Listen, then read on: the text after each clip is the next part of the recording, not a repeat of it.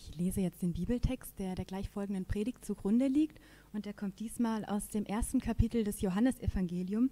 Einmal die Verse 1 bis 5 und dann die Verse 14 bis 18. Am Anfang war das Wort. Das Wort war bei Gott und das Wort war Gott. Der, der das Wort ist, war am Anfang bei Gott. Durch ihn ist alles entstanden. Es gibt nichts, was ohne ihn entstanden ist. In ihm war das Leben und dieses Leben war das Licht der Menschen. Das Licht leuchtet in der Finsternis und die Finsternis hat es nicht auslöschen können. Er, der das Wort ist, wurde ein Mensch von Fleisch und Blut und lebte unter uns. Wir sahen seine Herrlichkeit, eine Herrlichkeit voller Gnade und Wahrheit, wie nur er als, den, als der einzige Sohn sie besitzt, er, der vom Vater kommt. Auf ihn wies Johannes die Menschen hin. Er ist es, rief er. Von ihm habe ich gesagt, der, der nach mir kommt, ist größer als ich, denn er war schon vor mir da. Wir alle haben aus der Fülle seines Reichtums Gnade und immer neu Gnade empfangen. Denn durch Mose wurde uns das Gesetz gegeben, aber durch Jesus Christus sind die Gnade und die Wahrheit zu uns gekommen. Niemand hat Gott je gesehen. Der einzige Sohn hat ihn uns offenbart, er, der selbst Gottes und an der Seite des Vaters sitzt. Einen wunderschönen guten Morgen. Ich bete zum Einstieg in die Predigt.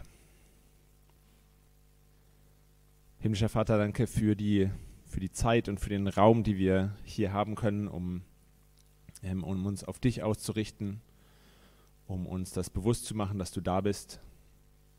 Ich möchte dich bitten, dass du uns jetzt äh, in dieser Zeit in den Worten der Predigt äh, begegnest und ansprichst ähm, und auch uns Raum schenkst, da zu sein und ganz bei dir zu sein. Amen.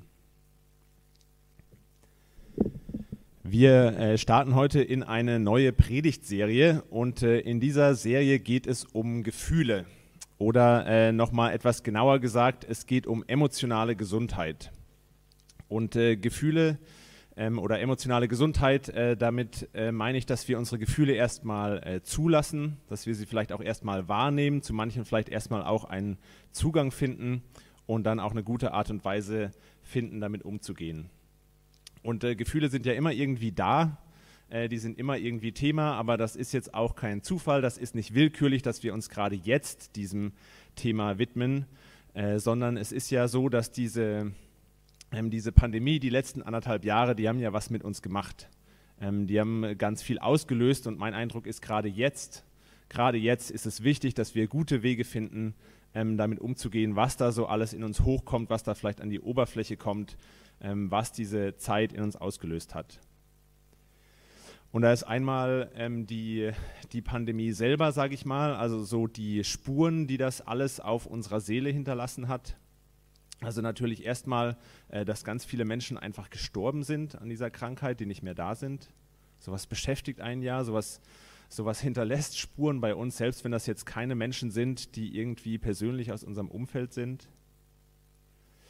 Bei manchen von uns hat äh, diese Pandemie dazu geführt, dass wir irgendwie viel äh, weniger zu tun hatten, plötzlich vielleicht, viel mehr auch allein mit uns selber waren und uns das vielleicht überrascht hat, was das mit uns gemacht hat, wie wir uns damit gefühlt haben. Bei anderen von uns hat das äh, ganz, ganz viel zusätzlichen Stress ausgelöst. Äh, diese Pandemie, es gab irgendwie viel mehr zu tun. Es war alles irgendwie nochmal komplizierter, es war alles anstrengender, es musste alles irgendwie von zu Hause aus plötzlich passieren und so weiter. Auch das ist ja irgendwie eine krasse zusätzliche Belastung, die auch mit unserem Inneren was macht. Es gab viel Gewohntes, was wir loslassen mussten. Ähm, viele von uns waren vielleicht ähm, mehr allein, mehr isoliert. Und es gab, äh, gab natürlich auch, gibt natürlich auch, das will ich gar nicht unterschlagen, äh, Momente der Dankbarkeit zum Beispiel.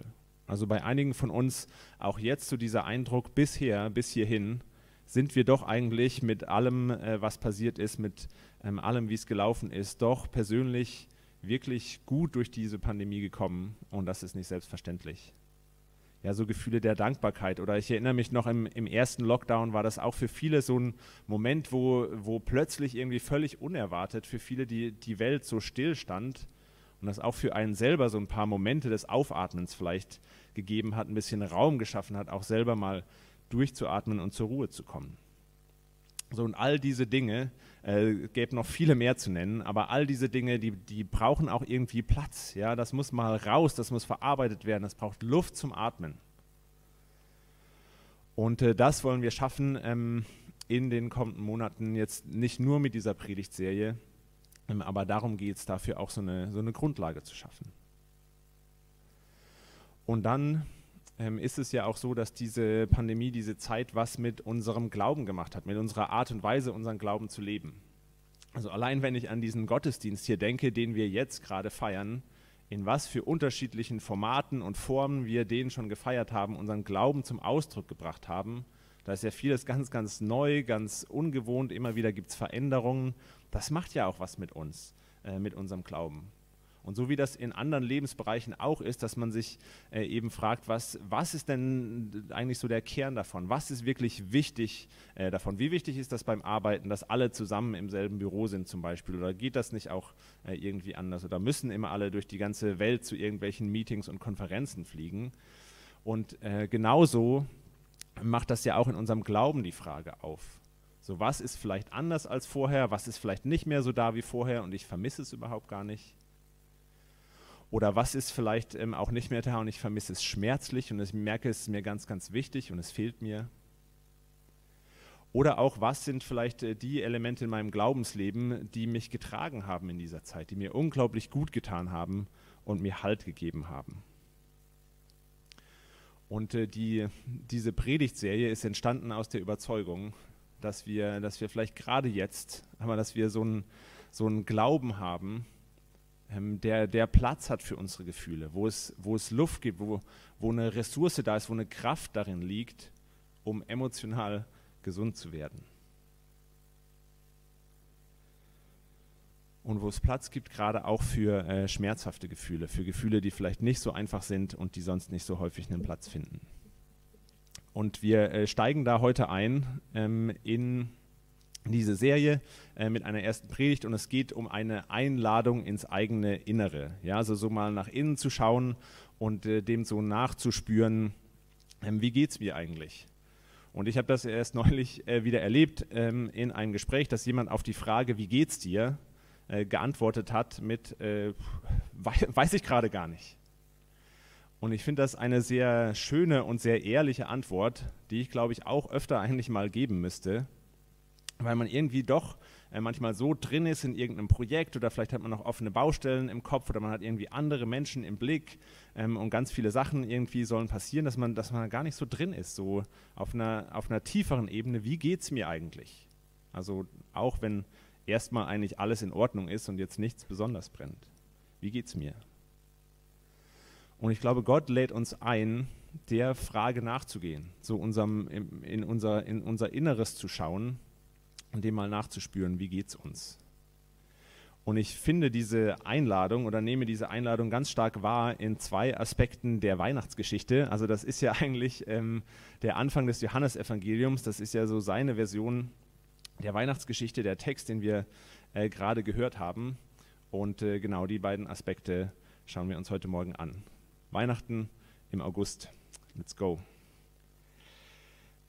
Ähm, und bei Johannes ist das ja so die, ähm, die philosophische Version der Weihnachtsgeschichte. Ja? Also der, äh, der verwendet hier so große abstrakte Begriffe. Das ist nicht diese schöne Geschichte, wie wir sie aus dem Lukas-Evangelium zum Beispiel kennen, dass Jesus in einem kleinen Stall in Bethlehem geboren wird, sondern der, der verwendet hier Worte wie Wort und Gott und Licht und Finsternis und Welt und so. Und es ist irgendwie so ein bisschen abstrakt und auf Anhieb vielleicht nicht so einfach zu greifen, was er da macht. Aber ich finde das ganz spannend, weil er gerade mit diesen Begriffen und ebenso auf seine vielleicht erstmal ein bisschen philosophische Weise versucht, das zu deuten, was das denn eigentlich be bedeutet. So dieses Geheimnis unseres Glaubens, dass der große, allmächtige Gott irgendwie als Baby zu uns gekommen ist. Ja, was bedeutet das denn? Und heute Morgen will ich ganz besonders auf eine Formulierung schauen, die ich ganz bemerkenswert und faszinierend finde, nämlich dass das Licht in der Finsternis scheint und die Finsternis sie nicht auslöschen konnte. Ja, also das, das malt für mich so ein Bild vor mein innerem Auge von so, einem, von so einem kleinen Teelicht vielleicht, was als einziges Licht in einem dunklen Raum scheint. Also so ganz klein und unscheinbar eigentlich, so dass man dazu sagen muss, dass die Finsternis es nicht geschafft hat, es auszulöschen. Aber man, man hatte den Eindruck, es könnte eigentlich jeden Moment passieren. Also wirklich auch so dieses, das kleine verletzliche Baby in, kommt in die Finsternis, kommt in, in unsere Welt. Und wenn ich jetzt mal das versuche, so äh, auf, auf der Gefühlsebene nachzuvollziehen, ähm, dann könnte man ja sagen, so was Johannes hier am Anfang beschreibt, so das Wort war bei Gott, Gott war das Wort, das ist eigentlich so eine ganz innige Beziehung. Wird an anderer Stelle ja auch so beschrieben, dass zwischen äh, Gott, dem Vater, dem Sohn und dem Geist und so, dass das ist einfach vollkommene Liebe, vollkommene Freude, das fühlt sich unglaublich gut an, große Begeisterung, tiefer Friede auch. Es ist, ist einfach wunderschön. Und wie Johannes das jetzt hier beschreibt, ist das eben nicht so, dass jetzt äh, Gott hier wie die allmächtige heilige äh, Schmerztablette auf die Welt kommt und alles rosa-rot zeichnet und so überschwemmt mit diesen wunderbaren, tollen Gefühlen, die er ja hatte, sondern dass er das verlässt, dass er das zurücklässt und zu uns in unsere Welt, auch in unsere Gefühlswelt kommt, wo eben auch Finsternis ist manchmal. Und ich finde, das setzt einen ganz, ganz wertvollen Gegenpol zu unserer Kultur, in der, so ist zumindest mein Eindruck, es doch ganz, ganz häufig, äh, ganz viel und ganz schnell darum geht, dass wir uns einfach gut fühlen. Ja, dass wir uns möglichst schnell wieder, äh, möglichst lange und möglichst viele Menschen auch irgendwie sich gut fühlen, dass das Leben einfach voll ist von möglichst vielen schönen Momenten. Und das ist, das ist bei Gott hier anders. Ja, also ich nehme das, ich nehme diese Kultur bei uns so wahr, kann man vielleicht festmachen an so ganz vielen unterschiedlichen Sprüchen ähm, in der Jugendkultur ist auch schon wieder ein bisschen her, gab es mal dieses YOLO, ja, you only live once, wir, wir leben nur einmal und deshalb nutzen wir jetzt einfach äh, die Zeit, den Abend und machen das, was sich jetzt im Moment wohlfühlt, weil wer weiß, wann wir wieder die Gelegenheit dazu haben. Andere Leute, die vielleicht ein äh, bisschen anders ticken, die Freude daran haben, ja, wenn so ein Rädchen ins andere greift, wenn Sachen gut laufen und am Ende was Gutes irgendwie dabei rauskommt und auch noch in kurzer Zeit, die sprechen von Effizienz, von äh, Produktivität, von Optimierung. Das ist ja auch was, was einem Freude machen kann, was einem Glücksgefühle äh, geben kann.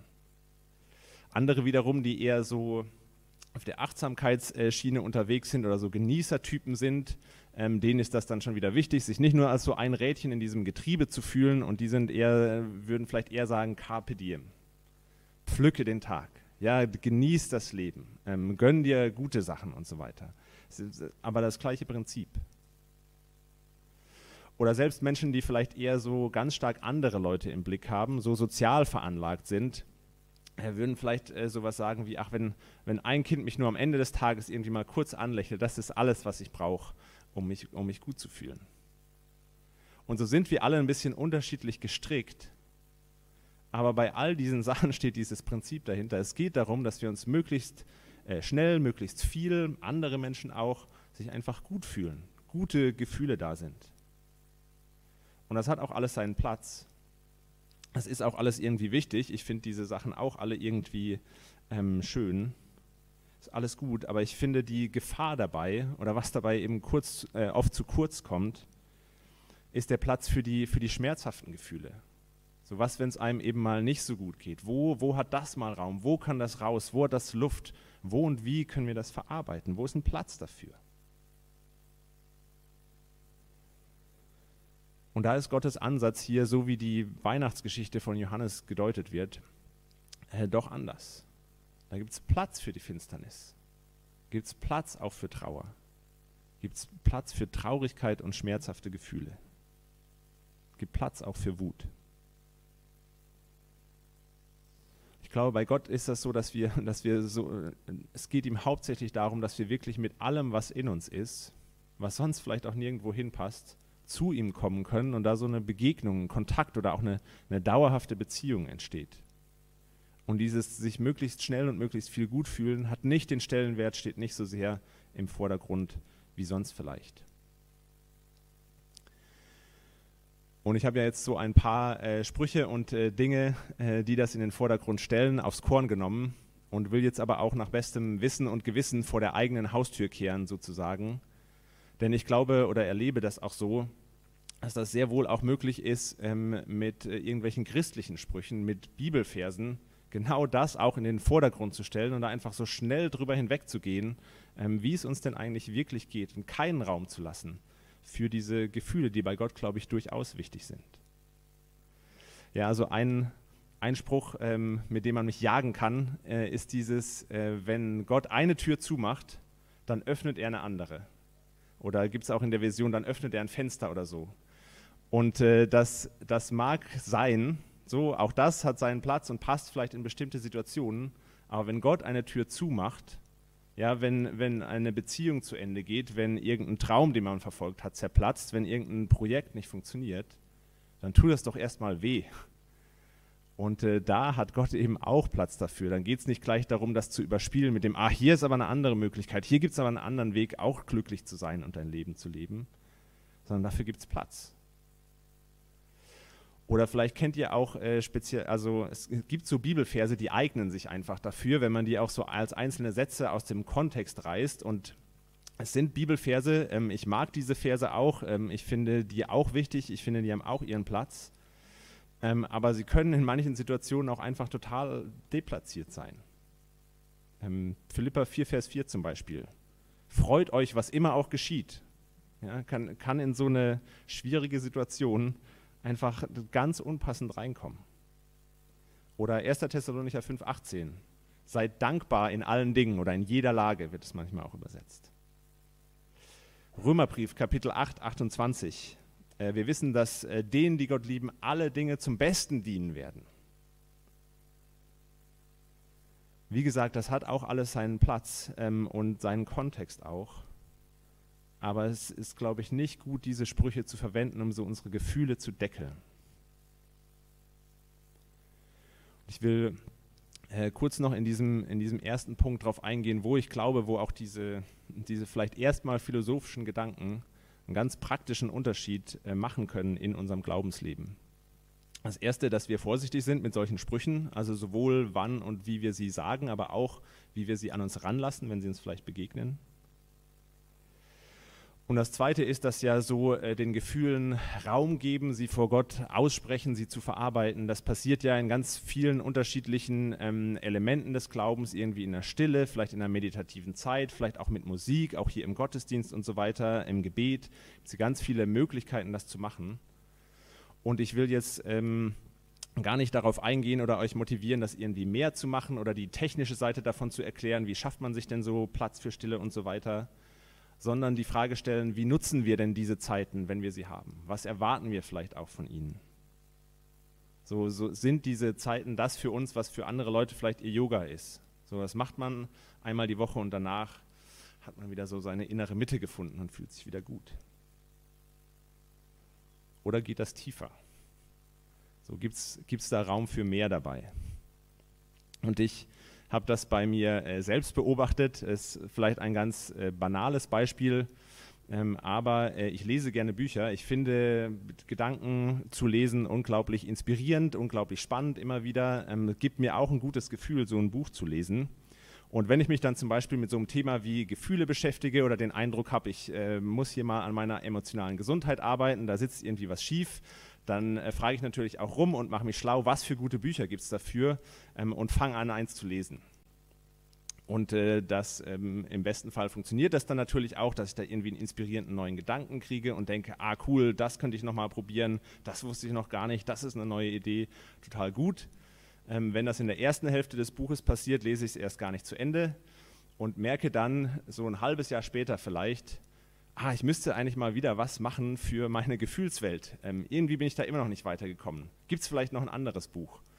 Und äh, springe dann zu dem nächsten und habe dann mit der Zeit vielleicht so einen Stapel von irgendwie fünf angefangenen Büchern rumliegen, ähm, wo es irgendwie immer um dieses Thema geht und denke, ach Mann, ich schaff's nicht mal, diese Bücher zu Ende zu lesen. Ich müsste doch eigentlich viel mehr lesen, müsste das doch mal schaffen. Ähm, und dann würde ich das Thema vielleicht irgendwie besser in den Griff kriegen. Und dieses aber einfach mehr zu machen, das, das kommt oft nicht in die Tiefe. Und ich habe ich hab das so bei mir selbst irgendwie gemerkt und habe mir äh, vor einer Weile schon das mal vorgenommen, ein Buch zu nehmen. Äh, Ging es auch irgendwie um, äh, um die Seele und so.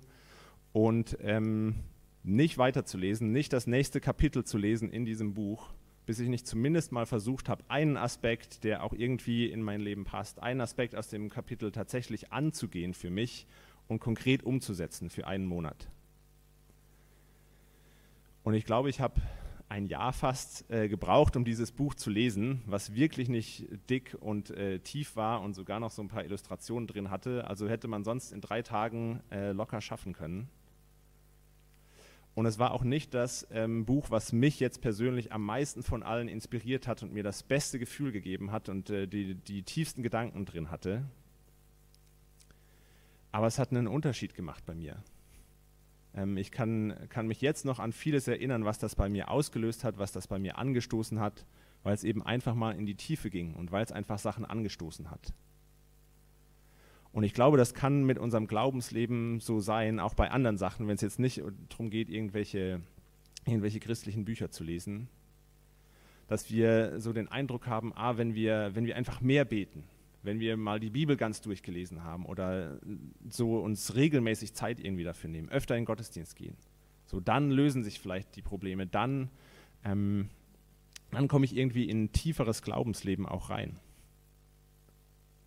Aber ich denke, manchmal ist es vielleicht hilfreicher, wenn wir, wenn wir merken, da ist irgendwo ein Anstoß.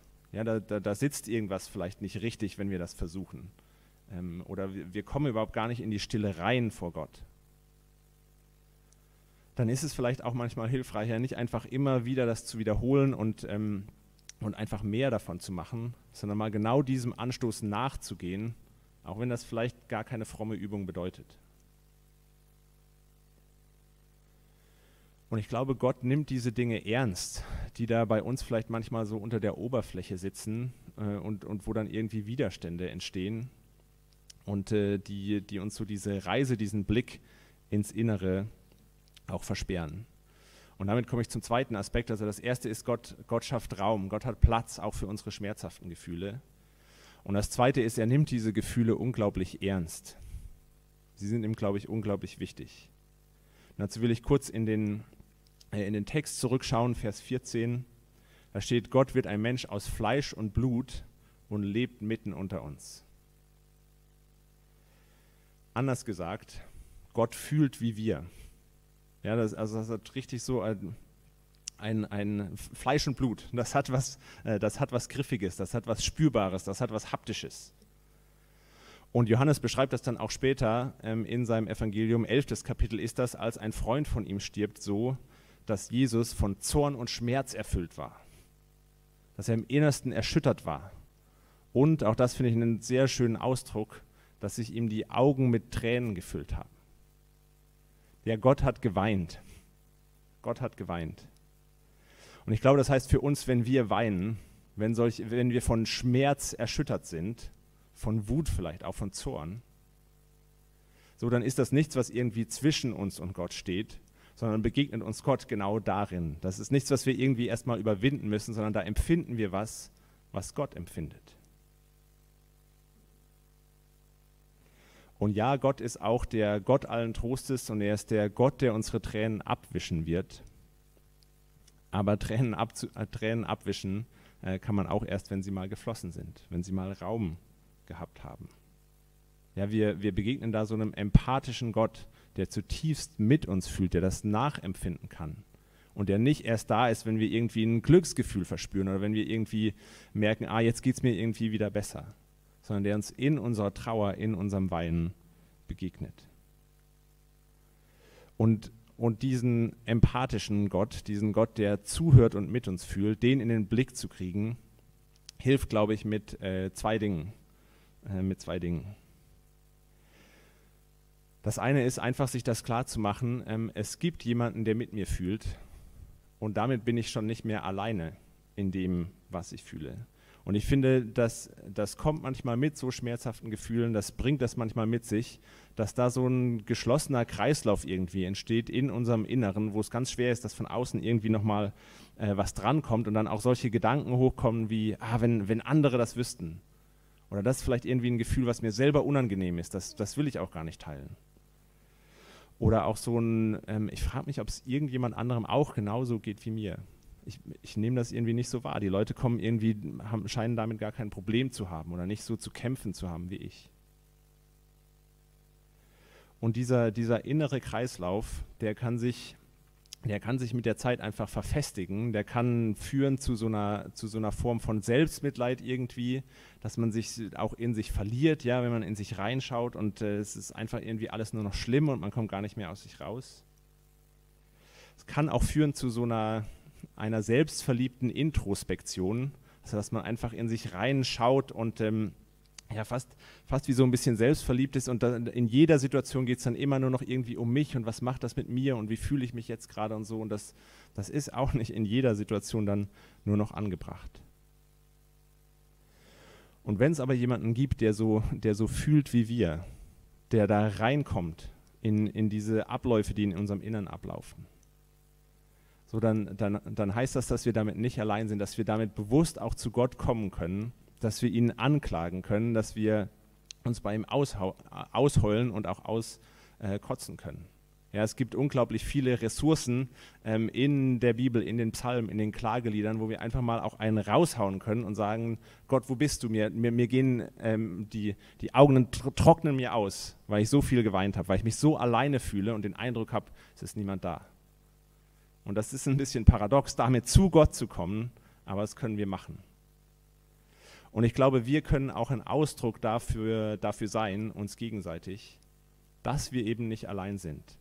Und bei uns ähm, Angebote vielleicht schaffen oder auch so eine Kultur entwickeln von, ähm, wir sprechen miteinander darüber. Ja, es, wir hören einander auch zu. Wir sind da füreinander da. Ähm, und man ist nicht allein mit solchen Sachen. Wir können das miteinander teilen und allein in diesem Teilen werden wir schon rausgerissen aus vielleicht so Selbstmitleidsspuren, die sich einfahren können oder auch Selbstverliebtheitsspuren. Das hilft nicht immer, ähm, das, das schafft man auch nicht immer, aber ich glaube, das kann ein ganz, ganz wertvoller erster Schritt sein, so einen Kreislauf zu durchbrechen. Und das Zweite, womit das hilft, glaube ich, ist tatsächlich, ähm, dass wir ein bisschen unter die Oberfläche kommen. Also es wird ähm, an verschiedenen Stellen wird das äh, verglichen mit äh, die Gefühlswelt, die in unserem Innern ist, ist wie, so, ähm, wie bei so einem Eisberg, der unter der Meeresoberfläche ist. Da ist einfach so, so viel da, was wir überhaupt gar nicht wahrnehmen. Und es ist gar nicht so leicht, da irgendwie ranzukommen und da reinzuschauen. Und immer wenn man denkt, man hat irgendwie so eine, so eine Schicht abgenommen und ist tiefer gekommen, gibt es da eigentlich immer noch mehr. Und ich denke, wir haben alle irgendwie verschiedene Aufgaben, verschiedene Rollen auch, in denen wir uns wiederfinden, die wir ausfüllen, die wir mögen vielleicht auch. Ähm, wir sind vielleicht die Leute, die immer gute Stimmung irgendwohin mitbringen, die immer einen, einen guten Spruch auf den Lippen haben. Wir sind, äh, ich bin Pastor, ist ja auch irgendwie so eine Rolle. Wir sind äh, vielleicht als Eltern da oder sonst irgendwie haben eine Rolle in unserer Familie. Und dann denken wir, wir sind vielleicht schon, äh, schon, schon ganz tief irgendwie in Selbstzweifeln verloren, weil wir uns fragen, ah, werde ich hier eigentlich gerade auf eine Rolle reduziert? Will ich diese Rolle ausfüllen? Kann ich diese Rolle überhaupt so ausfüllen und so weiter? Und, äh, und verlieren uns darin, beschäftigen uns damit. Und allein, dass da ein Gott ist, der sagt, nee, nee, mir, mir geht es gar nicht in erster Linie darum, wie du jetzt deine Rollen ausfüllst, wie andere Leute dich auch wahrnehmen was, was für ein Image sie für dir haben oder, oder wie, wie dein Status ist ähm, in deiner Familie, in deiner Kirche, in welcher Gruppe du auch immer unterwegs bist. Sondern ich interessiere mich an, dem, an, an der Person, die dahinter steht. Ich glaube, allein das kann schon so eine Ermutigung sein, sich mal zu trauen, da mal noch tiefer zu schauen, tiefer zu gehen, in sich zu schauen. So, Gott ist nicht in erster Linie daran interessiert, wie wir unsere Rollen ausfüllen, wie gut wir sie auch ausfüllen, sondern an uns. Ähm, und da ist einfach eine Person, die eine ganz eigene Geschichte mitbringt, Familiengeschichte mitbringt, auch ganz viele Erlebnisse, Verletzungen vielleicht aus der Vergangenheit. Da ist eine Person, die, die Grenzen hat, die Schwächen auch hat. Da ist eine Person, die vielleicht äh, ganz viele Verluste erlebt hat. Das sind alles solche Dinge, die wir dann auch in den kommenden Wochen noch näher anschauen wollen und uns damit beschäftigen wollen ähm, und uns auf diese Reise ins eigene Innere einlassen wollen. Und schließen möchte ich ähm, einfach mit diesem, mit diesem Zuspruch und diesem wunderbaren ähm, Gedanken, den wir ähm, im Evangelium, in der guten Botschaft von Gott haben. Dass wir es uns trauen können, dass wir es wagen können, ähm, mal ganz offen in unser Inneres zu schauen, auch wenn wir vielleicht nicht wissen, auch ein bisschen nervös sind, was da vielleicht zum Vorschein kommt. Weil es gibt einfach nichts, was da rauskommen kann oder auf was wir stoßen können, was Gott überraschen kann oder was ihn davon abbringen wird, äh, uns das zuzusprechen, dass wir einfach so sein dürfen äh, bei ihm, wie wir sind, ähm, dass er an uns interessiert ist, dass er sich freut, dass er Zeit mit uns verbringen möchte und dass er uns liebt. Amen.